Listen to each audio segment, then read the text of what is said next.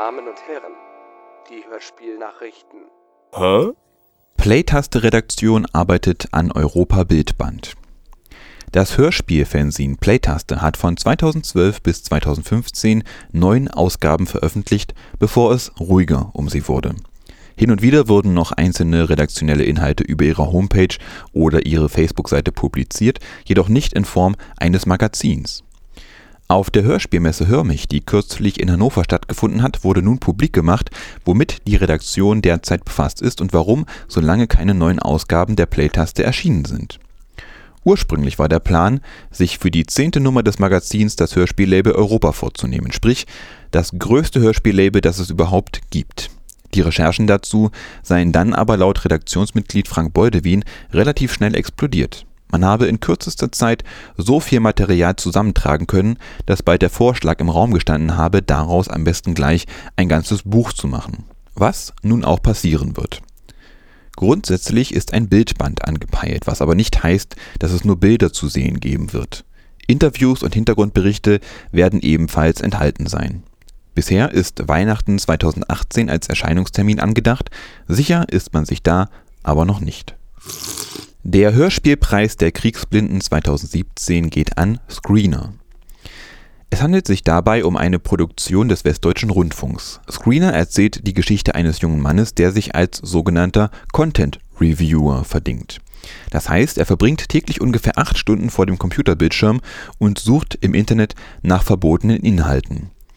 Bilder und Videos von Gewalt und nicht einvernehmlichem Sex beispielsweise. Die muss er dann beschreiben, damit andere sie aussortieren können. Das macht er eine ganze Weile und irgendwann ergreifen die Bilder von ihm Besitz und das Ganze läuft auf einen Konflikt zu.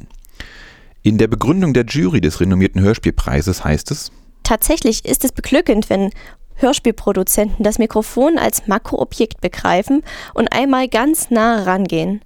An die Menschen, ihre Gedanken und Gefühle und auch an die Zeit, in der sie leben. Screener von Lukas Derricke stellt sich künstlerisch dem unguten Gefühl, das ein Großteil der Gesellschaft dem Internet gegenüber hegt. Was tun mit der Welle an Gewaltdarstellung, die über uns hereinbricht? Ignorieren, um nicht zum anfeuernden Publikum zu werden? Doch zieht man sich dann nicht eskapistisch vor diesem Teil der Wirklichkeit zurück?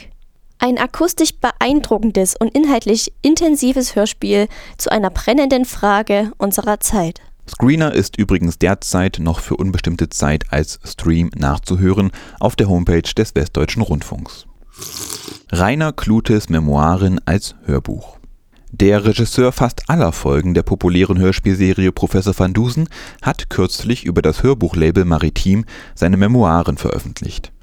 Diese sind sofort als Audioproduktion und überdies als Download und nicht als Buch oder CD erschienen und erhältlich unter dem Titel Rainer Klute zur rechten Zeit am rechten Ort, der Regisseur von Professor van Dusen erinnert sich, spricht er über alle Phasen seines bewegten Lebens.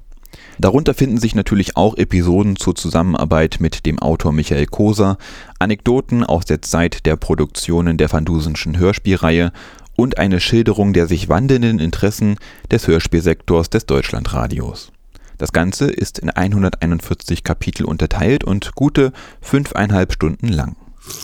Don Ketz spricht über die Geschichte von Audible. Der Chef und Gründer der Amazon-Tochter Audible, Don Katz, hat sich in einem Interview mit der Tageszeitung Die Welt unter anderem über die Entstehung seines Unternehmens unterhalten. Demnach habe er es bereits 1995 gegründet, als in Amerika noch niemand an den Erfolgszug von Hörbüchern, Hörspielen oder Podcasts geglaubt habe. Weil ihm beim Joggen immer die Hörbuchkassetten kaputt gegangen seien, habe er zusammen mit seinem Unternehmen den ersten digitalen Audioplayer entwickelt. Auch wenn er dafür das selten gesäte Lob von Apple-Chef Steve Jobs einstreichen konnte, war es anfangs nicht leicht, am Markt zu bestehen. Es ist doch eigentlich immer so gewesen, dass Medien von Erfindungen beeinflusst werden, die außerhalb dieser Branche entstanden sind. Diese Erfindungen werden aggressiv bekämpft. Die Kinoindustrie kämpfte in den 70er Jahren massiv gegen das Kabelfernsehen und das Videosystem Betamax. Und wissen Sie was?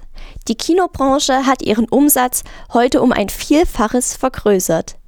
Die neuen Erfindungen haben ihr geholfen. Heute hat sich Audible auf wortlastige Audioproduktionen und den Handel damit spezialisiert. Katz versteigert sich sogar zu der Behauptung, Podcasts mit Audible im Grunde erfunden zu haben.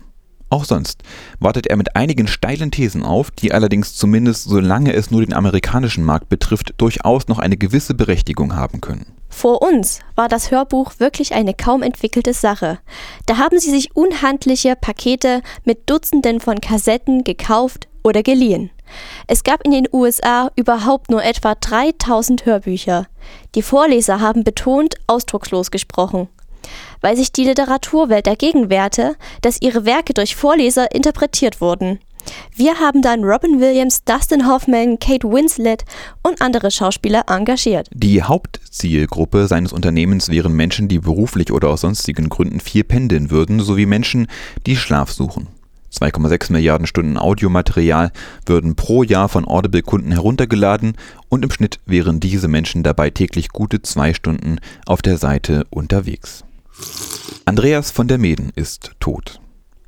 Von der Meden war einem breiteren Publikum vor allem durch sein Wirken als Synchronstimme für Kermit den Frosch oder David Hasselhoff bekannt. Im Hörspielbereich war der Schauspieler im Besonderen dafür hoch angesehen, die Rollen des Skinny Norris und des Chauffeurs Morton in der Serie Die drei Fragezeichen zu verkörpern Beide Figuren sind sehr unterschiedlich und selbst wenn beide zusammen in einer Folge der Serie auftraten, waren sie über ihre Stimmen kaum miteinander in Verbindung zu bringen. Darüber hinaus war von der Meeden schon lange zuvor als Kind in der Rolle des Meisterdetektivs Kalle Blomqvist ein populärer Hörspielsprecher. Von der Meeden war bereits seit längerem erkrankt. Die letzte Veröffentlichung einer Drei-Fragezeichen-Folge, an der er mitgewirkt hatte, fand 2013 statt am 27. April 2017 ist der Schauspieler und Synchronsprecher Andreas von der Meden im Alter von 74 Jahren verstorben. Soweit die Hörspielnachrichten.